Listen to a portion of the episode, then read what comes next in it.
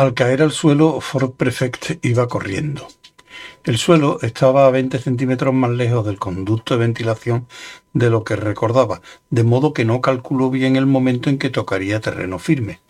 Empezó a correr antes de tiempo, tropezó de mala manera y se torció un tobillo. Maldita sea. De todos modos siguió corriendo por el pasillo, cojeando ligeramente. Por todo el edificio, las alarmas se dispararon con su habitual conmoción y frenesí. Se puso a cubierto tras los familiares armarios, echó una mirada para comprobar si lo habían visto y empezó a hurgar precipitadamente en la mochila en busca de las cosas que habitualmente necesitaba. El tobillo, de manera inhabitual, le dolía muchísimo. El suelo no solo se encontraba 20 centímetros más lejos del conducto de ventilación de lo que recordaba, sino que además estaba en un planeta diferente. Sin embargo, lo que le pilló de sorpresa fueron los 20 centímetros. Las oficinas de la guía del autostopista galáctico solían trasladarse con bastante frecuencia a otro planeta sin previo aviso. En razón del clima o la hostilidad local, el recibo de la luz o los impuestos pero siempre volvían a construirlas exactamente de la misma forma, casi hasta la misma molécula. Para muchos empleados de la compañía, la disposición de las oficinas representaba la única constante en un universo gravemente distorsionado. Pero había algo raro. Lo que por sí solo no era sorprendente, pensó Ford, sacando su toalla arrojadiza, poco pesada. En mayor o menor grado en su vida todo era extraño, solo que esto era raro de un modo ligeramente distinto de las cosas raras a que estaba acostumbrado, que eran, bueno, extrañas. De momento no lograba situarlo. Sacó la llave del 3. Las anarvas sonaban de la misma forma que siempre, que él conocía muy bien tenían una especie de música que casi podía tararear. Todo era, todo era muy familiar, aunque el mundo en que se encontraba había sido una novedad. Nunca había estado en Sacopila, Hensha, y le gustó. Tenía un ambiente como de carnaval. Sacó de la mochila un arco y una flecha de juguete que había comprado en un mercadillo. Había descubierto que el ambiente carnavalero de Saco Pila Se debía a que la población celebraba la fiesta anual de la Asunción de San Antuelmo. En vida, San Antuelmo fue un monarca noble y famoso que enunció una hipótesis grandiosa y popular. La asunción del rey Antuelmo consistió en postular que, prescindiendo de todo lo demás, lo que ansiaba la gente era ser feliz, pasarlo bien y divertirse juntos lo más posible.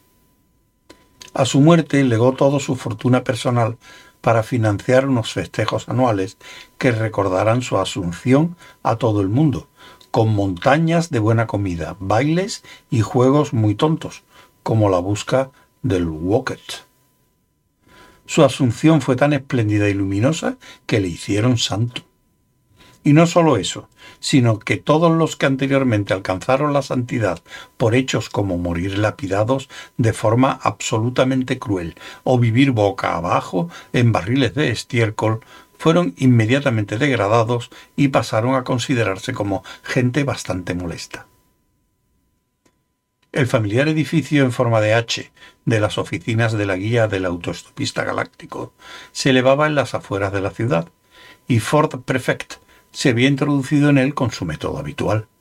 Siempre entraba por el sistema de ventilación en vez de por la puerta principal.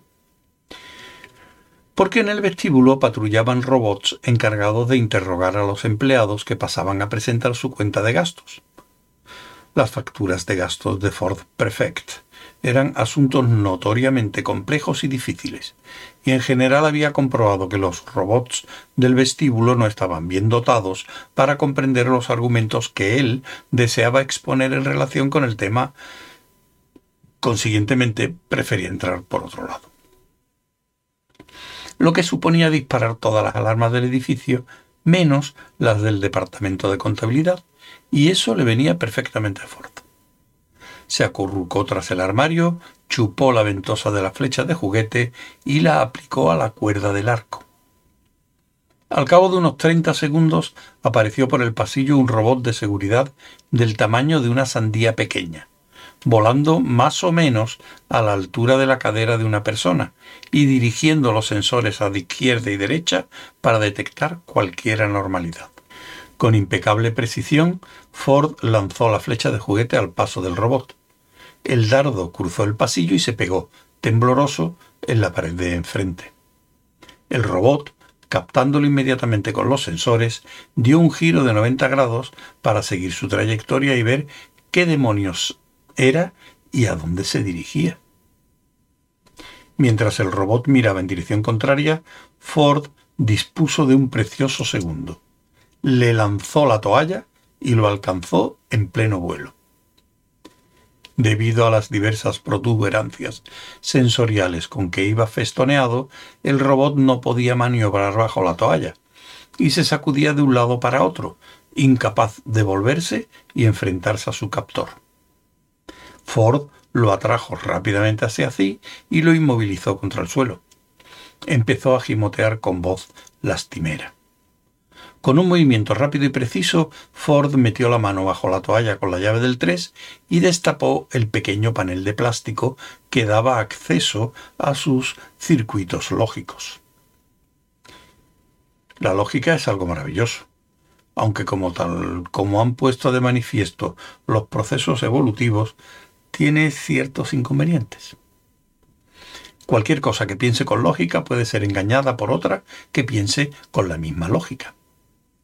La forma más fácil de engañar a un robot enteramente lógico consiste en suministrarle la misma secuencia de estímulos una y otra vez, hasta dejarlo encerrado en un círculo vicioso. Eso lo demostraron los famosos experimentos de las islas Sandwich de Arenque, que se llevaron a cabo hace milenios en Indelpsom Instituto para el Descubrimiento Lento y Penoso de lo Sorprendentemente Obvio de Megamaxilon. Programaron a un robot para que le gustaran los emparedados de arenque. En realidad, esa parte fue la más difícil de todo el experimento. Una vez que el robot fue programado para que le gustaran los emparedados de arenque, le pusieron delante un emparedado de arenque ante lo cual el robot dijo para sus adentros, Ah, un emparedado de arenque. Me gustan los emparedados de arenque. Entonces se inclinaba, cogía el emparedado de arenque con su cuchara para comer emparedados de arenque y se incorporaba de nuevo.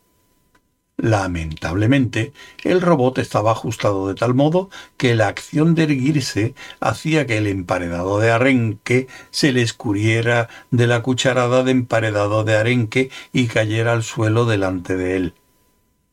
Ante lo cual, el robot decía para sí, Ah, un, un emparedado de arenque, etc. Y repetía la misma operación una y otra vez.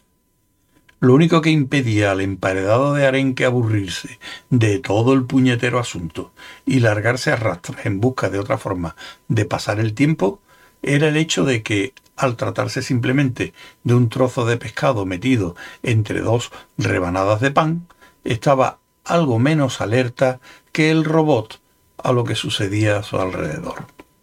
Los científicos del instituto descubrieron así la fuerza impulsora de todo cambio desarrollo e innovación en la vida, que era la siguiente, emparedados de arenque.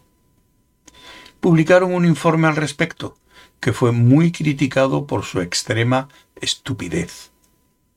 Repasaron los cálculos y se dieron cuenta de que lo que en realidad habían descubierto era el aburrimiento, o mejor dicho, la función práctica del aburrimiento. En una excitación febril continuaron descubriendo otras emociones como irritabilidad, depresión, desgana, repulsión, etc. El siguiente descubrimiento importante se produjo cuando dejaron de utilizar emparedados de arenque. Después de lo, de lo, cual se encontraron de pronto ante una verdadera avalancha de nuevas emociones que podían estudiar, como alivio, alegría, vivacidad, apetito, satisfacción y la más importante, el deseo de felicidad. Ese fue el mayor descubrimiento de todos. Ya podían sustituirse con la mayor facilidad bloques enteros de complejos códigos informáticos reguladores del comportamiento de los robots en todas las situaciones posibles. Lo único que necesitaban los robots era la capacidad de aburrirse o ser felices, aparte de algunas condiciones que debían cumplirse para suscitar tales estados. Luego solucionarían el resto por sí solos. El que Ford tenía inmovilizado bajo la toalla no era, de momento, un robot feliz. Era feliz en movimiento cuando podía ver otras cosas, y lo era especialmente cuando las veía moverse, en particular si esas otras cosas se desplazaban haciendo cosas que no debían, porque entonces, con enorme placer, él las comunicaba. Ford arreglaría eso en un momento. Se agachó sobre el robot y lo sujetó entre las rodillas. La toalla seguía cubriendo todos sus mecanismos sensores, pero Ford ya le había destapado los circuitos lógicos. El robot comenzó a girar inquieto y excitado, pero solo lograba agitarse. En realidad era incapaz de moverse. Utilizando la llave inglesa, Ford sacó un pequeño chip de su alveolo. En cuanto estuvo fuera, el robot se inmovilizó por completo y cayó en coma.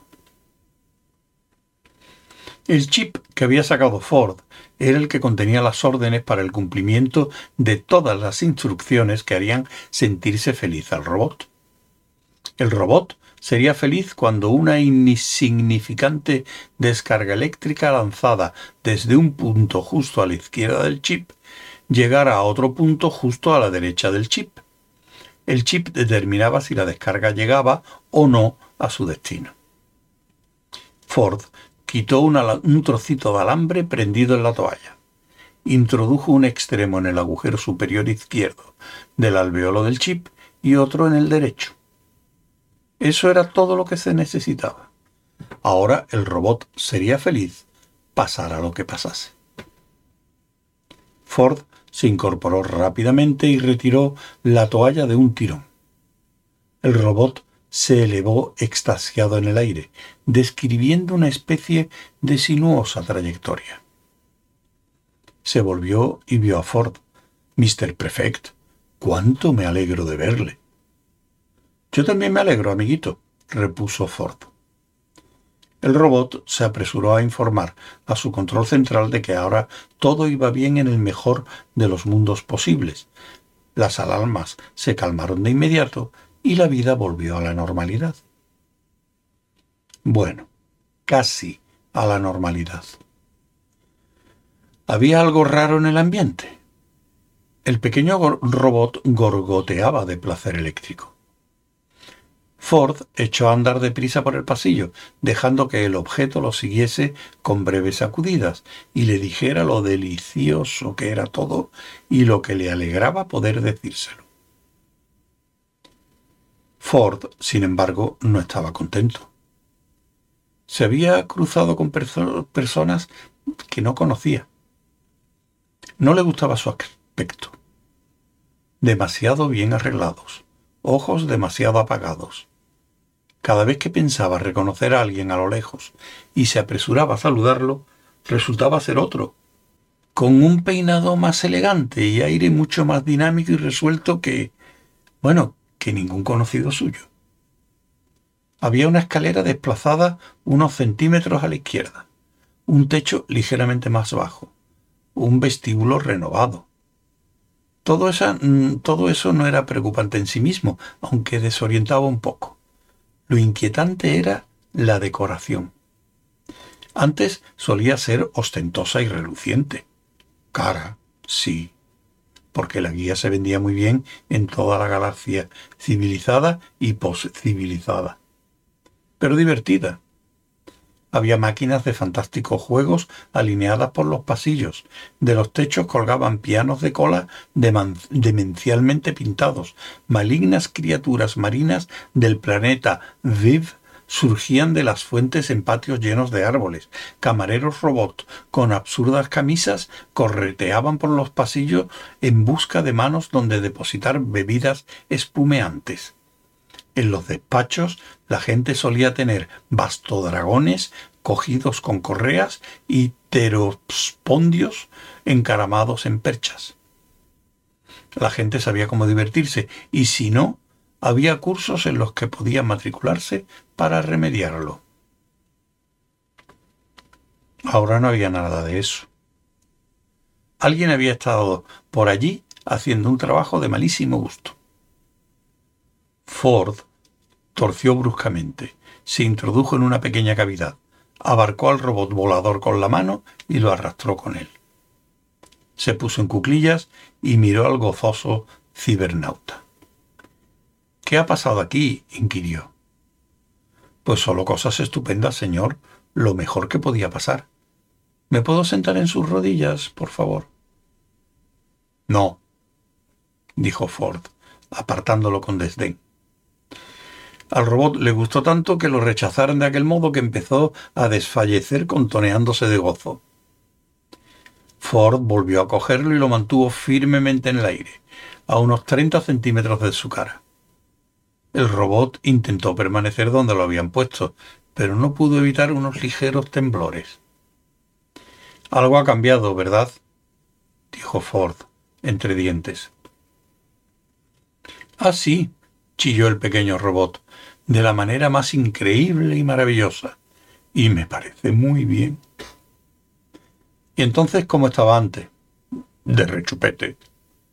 ¿Pero te gusta cómo lo han cambiado? Me gusta todo, gimió el robot. En especial que me grite así. Hágalo otra vez. Por favor. Dime solamente qué ha pasado. Oh, gracias, gracias. Ford suspiró. Vale, de acuerdo, jadeó el robot. Otra empresa ha absorbido la guía. Hay una nueva dirección. Es tan magnífica que me derrito. La antigua dirección también era fabulosa, desde luego, aunque no estoy seguro de que pensara lo mismo entonces. Eso era antes de que te metieran en la cabeza un trozo de alambre. Qué cierto es eso. Qué maravillosamente cierto. Qué rebosante, burbujeante, espumeante, maravillosamente cierto. Qué observación tan correcta y verdaderamente inductora de éxtasis. ¿Qué ha pasado? insistió Ford. ¿Quién es esa nueva dirección? ¿Cuándo se produjo la absorción? Yo. bueno, no importa añadió cuando el pequeño robot empezó a farfullar de incontrolable alegría, frotándose contra su rodilla. Voy a averiguarlo yo mismo. Ford se arrojó contra la puerta del despacho del redactor jefe. Se encogió hasta hacerse una bola mientras el marco cedía y se astillaba. Rodó velozmente por el suelo hacia donde solía estar el carrito de las bebidas, cargado con los brebajes más fuertes y caros de la galaxia. Lo cogió y utilizándolo como protección lo empujó por la amplia zona, sin amueblar del despacho, hasta donde se erguían las valiosas y sumamente groseras estatuas de Leda y el pulpo, refugiándose tras ellas mientras el pequeño robot de seguridad, que había entrado a la altura del pecho de una persona, se dedicaba encantado a recibir de forma suicida los disparos destinados a Ford. Ese al menos era el plan. Y resultaba esencial, porque el actual redactor jefe, Stallar Zildogo, era un hombre peligroso y desequilibrado que consideraba con intenciones homicidas a los colaboradores que se presentaban en su despacho sin artículos nuevos debidamente corregidos. Y tenía una batería de armas guiadas por láser y conectadas a unos dispositivos de exploración colocados en el marco de la puerta para disuadir a todo aquel que se limitara a llevarle razones sumamente buenas de por qué no había escrito nada. Así se propiciaba un alto grado de producción. Lamentablemente el carrito de las bebidas no estaba. Ford se lanzó desesperadamente de costado, dando un salto mortal hacia la estatua de Leda y el pulpo, que también había desaparecido. En una especie de azaroso pánico, rodó y tropezó por la estancia, dio pies, giró, se golpeó contra la ventana, que afortunadamente estaba construida a prueba de cohetes. Rebotó y, magullado y sin aliento, cayó hecho un ovillo tras un elegante y deteriorado sofá de cuero gris que nunca había estado allí. Al cabo de unos segundos, alzó despacio la cabeza y atisbó por encima del sofá igual que la falta del carrito de las bebidas y la estatua de Leda y el pulpo, también había notado una alarmante ausencia de disparos. Frunció el entrecejo. Aquello era pero que muy raro.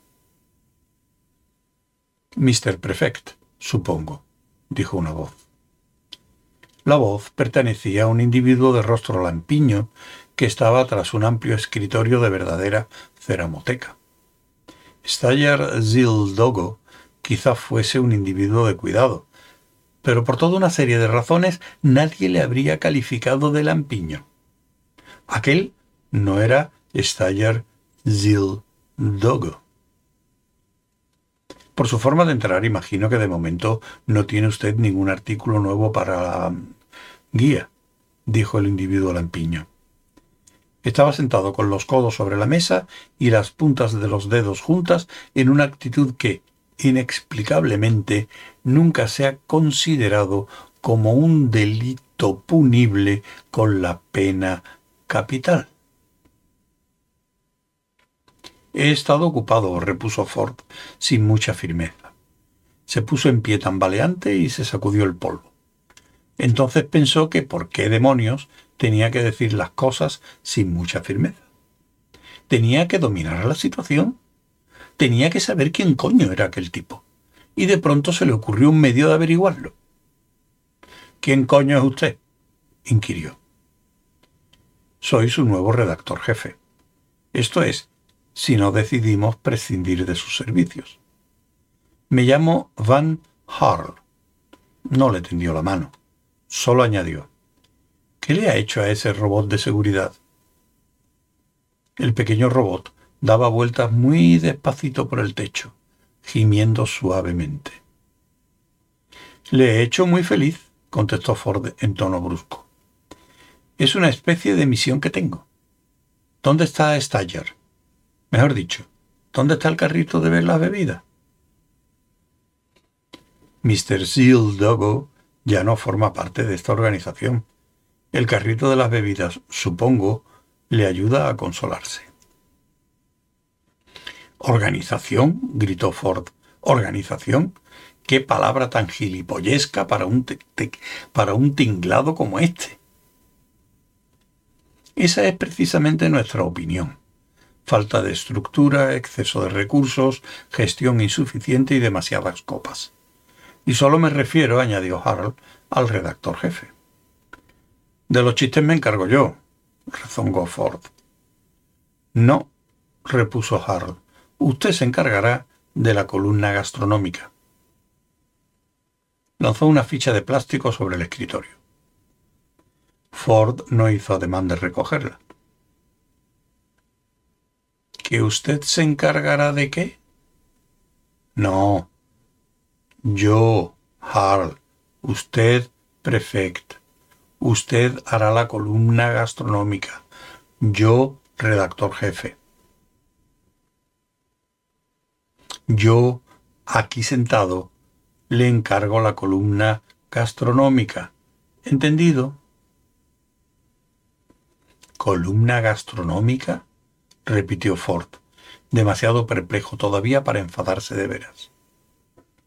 Siéntese, prefect, ordenó Harold dio la vuelta en su sillón giratorio, se puso en pie y miró por la ventana las diminutas manchas que festejaban el carnaval veintitrés pisos más abajo.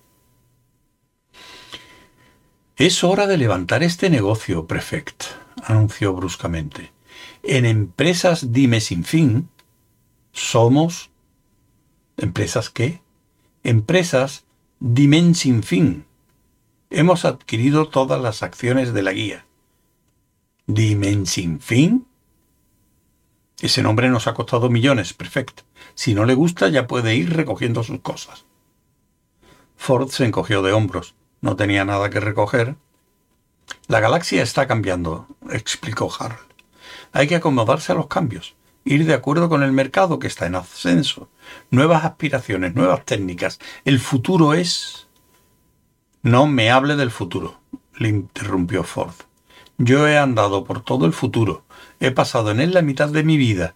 Es lo mismo que en cualquier otra parte, que en cualquier otro tiempo, lo que sea lo mismo de siempre, solo que con coches más rápidos y el aire empozoñado. Ese es un futuro, arguyó Arl. Su futuro, si es que lo acepta. Tiene que aprender a pensar bajo un punto de vista multidimensional. Existe una infinidad de futuros que se extienden en todas direcciones a partir de este instante, desde aquí, desde ahora mismo. Billones de futuros que se bifurcan a cada instante. En toda posición que pueda adoptar cada posible electrón, surgen billones de probabilidades, billones y billones de luminosos y radiantes futuros. ¿Sabe lo que significa eso? Se le cae la baba por la barbilla. Billones y billones de mercados. Entiendo, repuso Ford. Así que venden billones y billones de guías. No, repuso Hart, buscando el pañuelo sin encontrarlo. Discúlpeme, pero este asunto me excita mucho. Ford le tendió su toalla. No vendemos billones y billones de guías prosiguió Harl tras limpiarse la boca. Debido a los gastos. Lo que hacemos es vender una guía billones y billones de veces. Explotamos el carácter multidimensional del universo para reducir los costes de producción. Y no vendemos a esos autoestopistas sin un céntimo. ¿Qué idea tan absurda era esa? dirigirse al segmento del mercado que, más o menos por definición, no tiene dinero y tratar de venderle el producto. No. Vendemos al viajante de comercio acomodado y a su ociosa mujer en un billón de futuros diferentes. Es la empresa más radical, dinámica y emprendedora de todo el infinito multidimensional del espacio-tiempo probabilidad que haya existido jamás y usted pretende que yo sea su crítico gastronómico. Tendremos en cuenta sus prestaciones. ¡Mata! gritó Ford. Se dirigía a la toalla. La toalla saltó de las manos de Hal. No porque tuviera fuerza matriz propia, sino porque Hal se sobresaltó ante la idea de que pudiera tenerla. Volvió a sobresaltarse al ver que Ford Prefect se abalanzaba sobre él por encima del escritorio esgrimiendo los puños. En realidad, Ford solo pretendía apoderarse de la tarjeta de crédito, pero nadie ocupa un puesto como el de Harl sin desarrollar un sano sentido paranoide de la vida. Tomó la sensata precaución de lanzarse hacia atrás, se dio un fuerte golpe en la cabeza contra el que está la prueba de cohetes y se sumió en unos sueños inquietantes y muy personales. Ford de bruces sobre el escritorio, se sorprendió de lo espléndidamente que había salido todo. Lanzó una rápida mirada al trozo de plástico que ahora tenía en la mano. Era una tarjeta, una tarjeta de crédito Nutr o cuenta, con su nombre ya grabado y fecha de expiración a dos años vista. Y probablemente se trataba del objeto más emocionante que Ford hubiera visto jamás. Y luego trepó por el escritorio para examinar a Harl. Respiraba acompasadamente.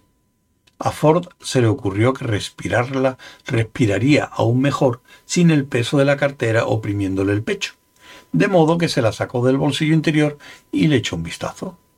Una buena cantidad de dinero, bonos de crédito, tarjeta del de socio del club Ultra Golf, tarjetas de otros clubes, fotografías de la mujer y la familia de alguien, probablemente de Harold, pero en estos tiempos es difícil estar seguro. Con frecuencia, los atareados directivos carecen de tiempo para tener esposa y familia a tiempo completo y se contentan con alquilarlas para los fines de semana. ¡Ja! No podía creer lo que acababa de encontrar. De la cartera sacó despacio un trozo de plástico locamente excitante cobijado entre un puñado de recibos. Su aspecto no era locamente excitante. En realidad era bastante soso, traslúcido, más pequeño y un poco más grueso que una tarjeta de crédito. Al ponerlo a contraluz, se veía una holografía con información en clave y unas imágenes ocultas a unos pseudocentímetros bajo la superficie. Era un Identi y Clark, y llevarlo en la cartera era algo terminario y estúpido por parte de Harold, aunque perfectamente comprensible. En aquellos días se estaba obligado a dar pruebas concluyentes de la propia identidad de, de tantísimas maneras distintas que la vida podía resultar sumamente pesada únicamente por ese factor, sin contar los problemas fundamentalmente existenciales de tratar de asumir una conciencia coherente en un universo físico epistemológicamente ambiguo. No hay más que fijarse en los cajeros automáticos, por ejemplo colas de gente que esperaba la comprobación de las huellas dactilares, la exploración de la retina, el raspado de piel de la nuca y el análisis genético inmediato, o casi inmediato, unos buenos seis o siete segundos de tediosa realidad, para luego tener que contestar preguntas capciosas acerca de la familia que ya ni recordaban tener y de sus consignadas preferencias sobre el color de los manteles y eso solo para conseguir un poco de dinero para los gastos del fin de semana. Si se pretendía pedir un préstamo para un coche a reacción, firmar un tratado sobre misiles o pagar toda la cuenta del restaurante, las cosas podían ser verdaderamente penosas. De ahí el identiclar, que codificaba todas las informaciones relativas al físico y la vida de una persona, en una tarjeta de utilidad general que cualquier máquina podía leer y se llevaba cómodamente en la cartera, por lo que hasta la fecha representaba el mayor triunfo de la técnica tanto sobre sí misma como sobre el sentido común. Ford se la guardó en el bolsillo. Acababa de ocurrírsele una idea extraordinaria. Se preguntó cuánto tiempo permanecería inconsciente Harold. Oye, gritó al robot del tamaño de una sandía pequeña que continuaba baboseando de euforia por el techo. ¿Quieres seguir siendo feliz? El robot, gorgoteando, dijo que sí. Entonces ven conmigo y haz todo lo que yo te diga, sin falta. El robot repuso que ya era bastante feliz donde estaba, en el techo, y que muchas gracias. Nunca se había imaginado cuánta excitación pura podía hallarse en un buen techo y quería explorar más profundamente sus impresiones sobre los techos. Tú quédate ahí, que pronto volverán a capturarte, le advirtió Ford, y a ponerte otra vez tu chip condicionante. Si quieres seguir siendo feliz, ven conmigo. El robot dejó escapar un, largo y hondo suspiro de apasionada melancolía y se dejó caer, caer a regañadientes del techo. Oye, le dijo Ford, ¿puedes hacer que el resto del sistema de seguridad siga contento unos minutos? Una de las alegrías de la verdadera felicidad, sentenció gorgojeando el robot, es compartirla. Desbordo, espumeo, reboso de... Vale, le cortó Ford. Solo esparce un poco de felicidad por la red de seguridad. No comuniques información alguna. Solo haz que se sientan bien para que no tengan necesidad de pedir datos. Recogió la toalla y alegremente se dirigió hacia la puerta. La vida había sido un poco aburrida últimamente. Ahora tenía todos los indicios de volverse sumamente interesante.